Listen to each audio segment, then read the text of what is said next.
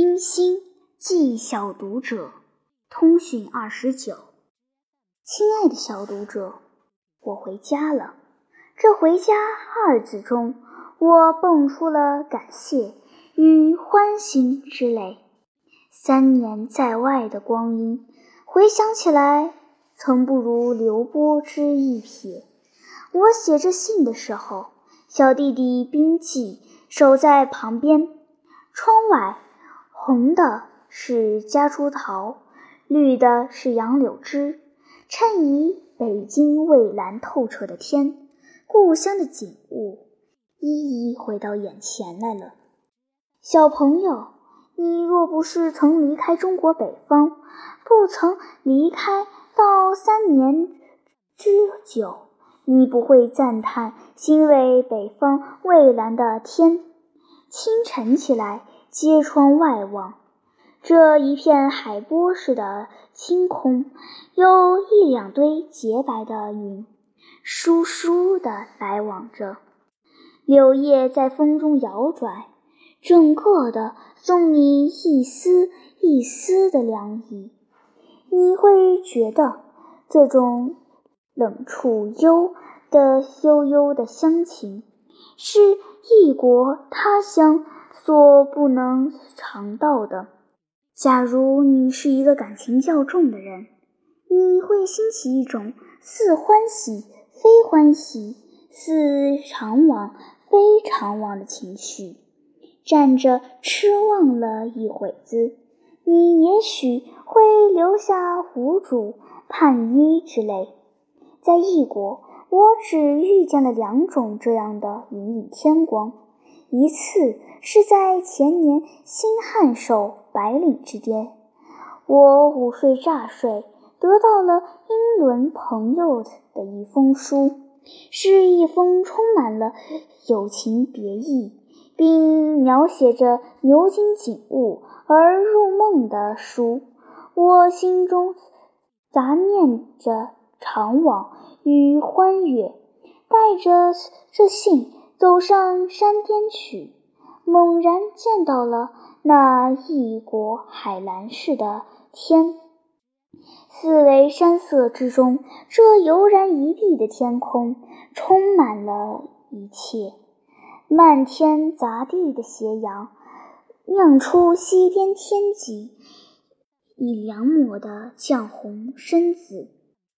这颜色须臾有变。而银灰，而鱼肚白，突然又转成灿烂的黄金。万山沉寂，因而这奇丽的天末变幻，似乎太空里有声，如波澜，如鸟鸣，如风啸。我似乎听到了这夕阳下所有的声音，因而被举到高空，突然间又落下在海底。我觉得我造化出十分伟大的印象，升举到高空，又突然的落在海底。我觉得造化的庄严，一身的幼稚。病后的我，在四维周绝艳摄的景象之中，竟伏于仙草之上，乌阴不止。还有一次是在今年春天，在华金之一晚，我从枯冷的纽约城南行，在华金把春寻到，在和风中的我坐进窗户之时。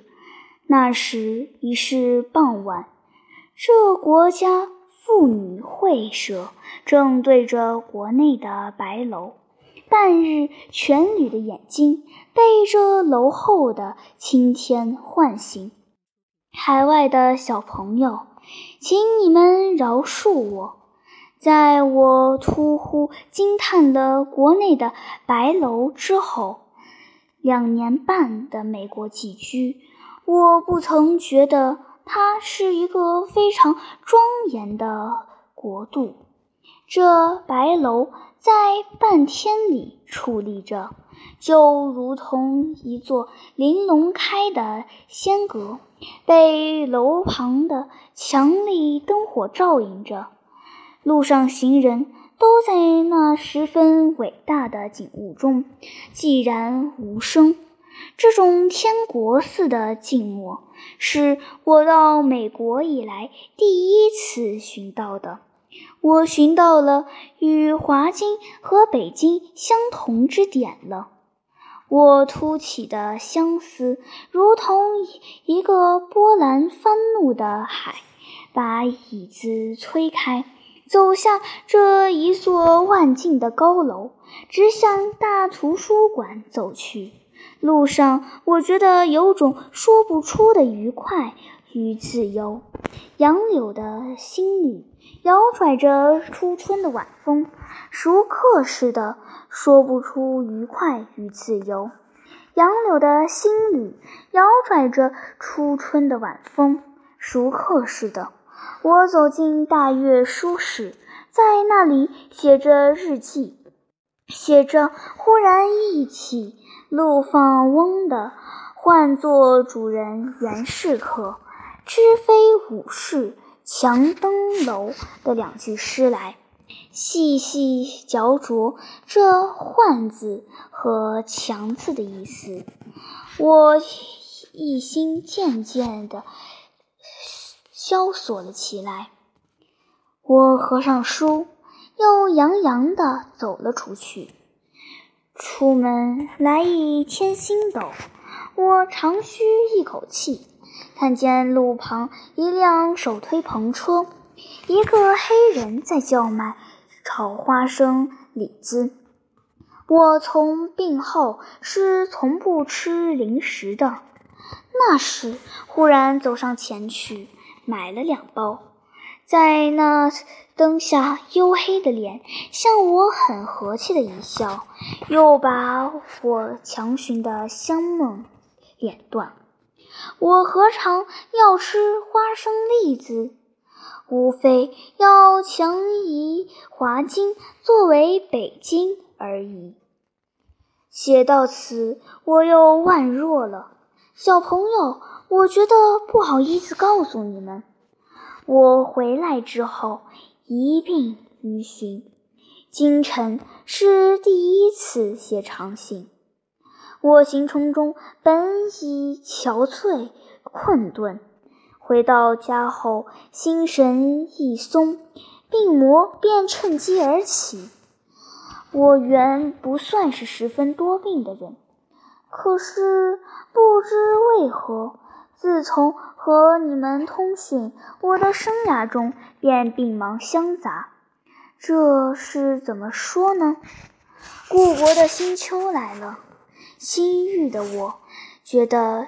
有欣喜的素色，还有许多话留着以后说吧。好在现在我觉得离你们近了，你们热情忠实的朋友，自此祝你们喜乐。冰心，一九二六年八月三十一日，元恩死。